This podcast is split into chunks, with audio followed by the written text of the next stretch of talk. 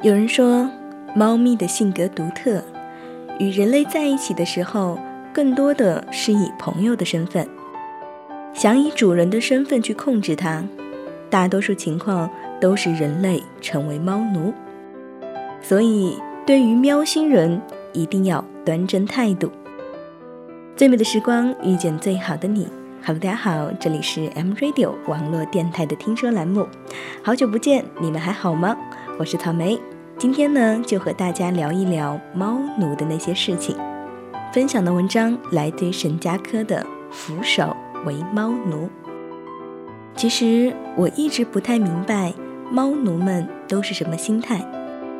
一个成熟的小区最显著的标志就是猫很多，尤其是流浪的。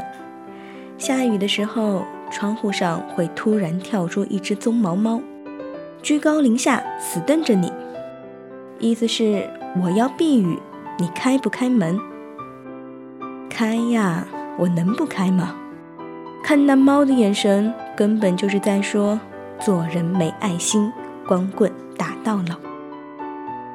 吃饭的时候，阳台上传来大呼小叫，少不了也得把碗里的鱼分出去一半。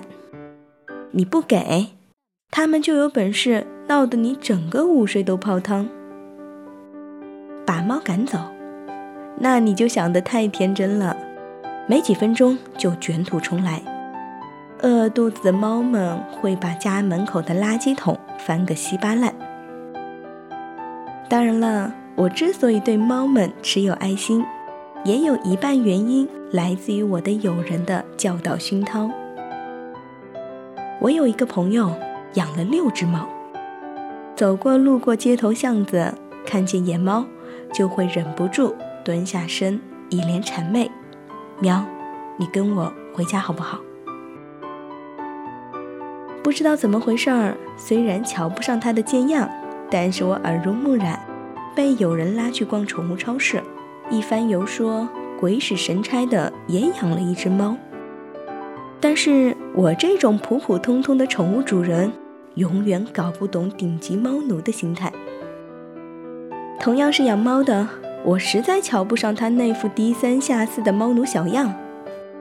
我这个朋友反唇相讥：“别装了，你家那只猫，上次我亲眼看见了，都打了你的脸，还连打了三次，你还不是吼两句，一根指头都没弹。”嗯，我必须要和他划清界限。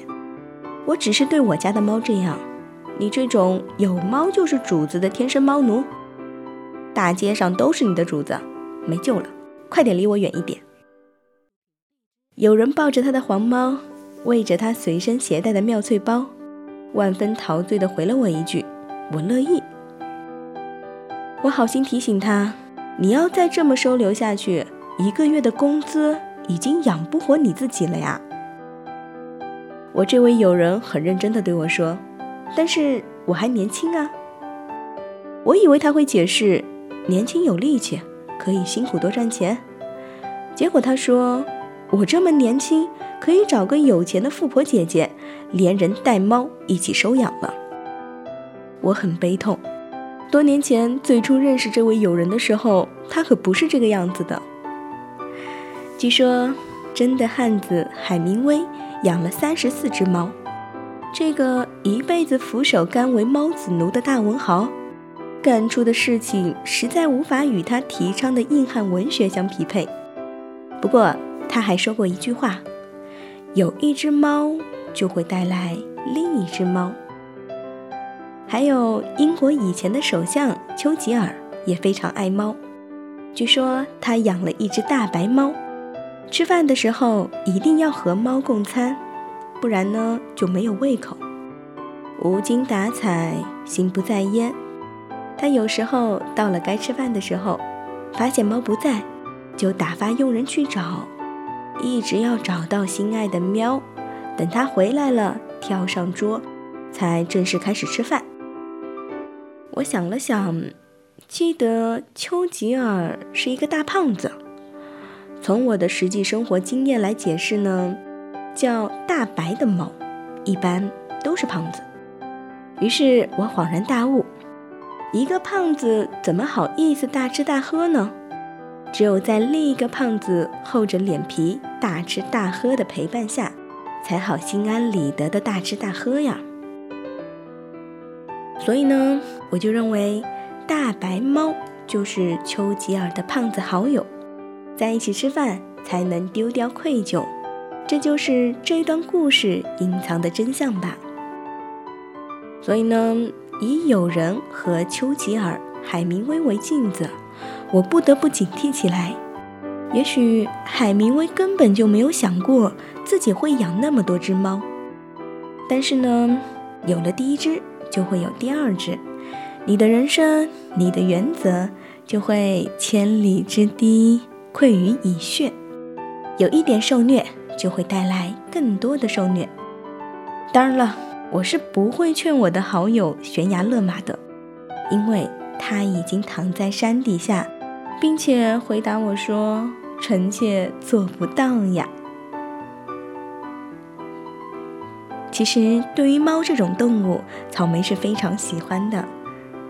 在草莓家里面呢，也养了一只全黑的，嗯，中华田园猫，很可爱，也很萌。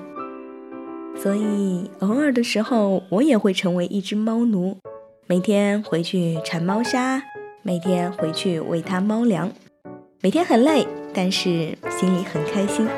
当然呢，也有人说爱动物是高智商的表现，所以呢，那些养小动物的朋友们，你们都是高智商的喽。好了，以上呢就是草莓分享给你的文章，来自于沈佳柯的《俯首为猫奴》。今天的节目就到这里，我是草莓，我在 M Radio 等你。在巷口转角有一只猫，想送我回家从没逃。它很礼貌，跟了好远，才让这默契被揭晓。当我蹲下来把它抱好，突然他舔了一下。我的右脚，他的嘴角，他的微笑，好像说愿意把明天交给我来照料。他给了我一种意外的骄傲，要他每天在我脚边静静的睡觉。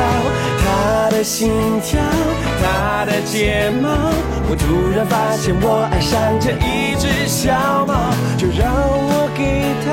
深深的拥抱，不对未来的上问号。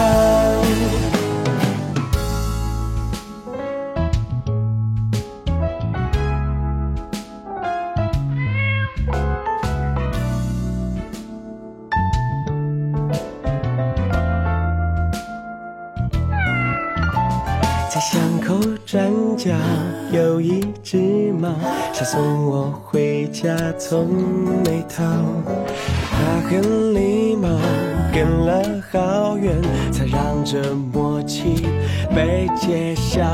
当我停下来把它抱好，突然它舔了一下我的右脚，它的嘴角，它的微笑。好像说愿意把明天交给我来照料，他给了我一种意外的骄傲，要他每天在我身边静静的睡觉。他的心跳，他的睫毛，我突然发现我爱上这一只小猫，就让我给他深深的拥抱，不对未来打上问号。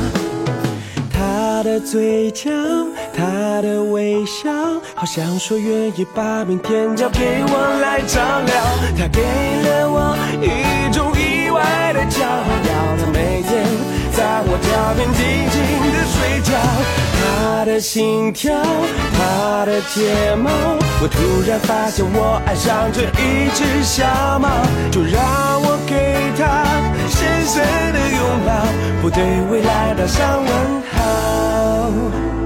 不对未来打上问号。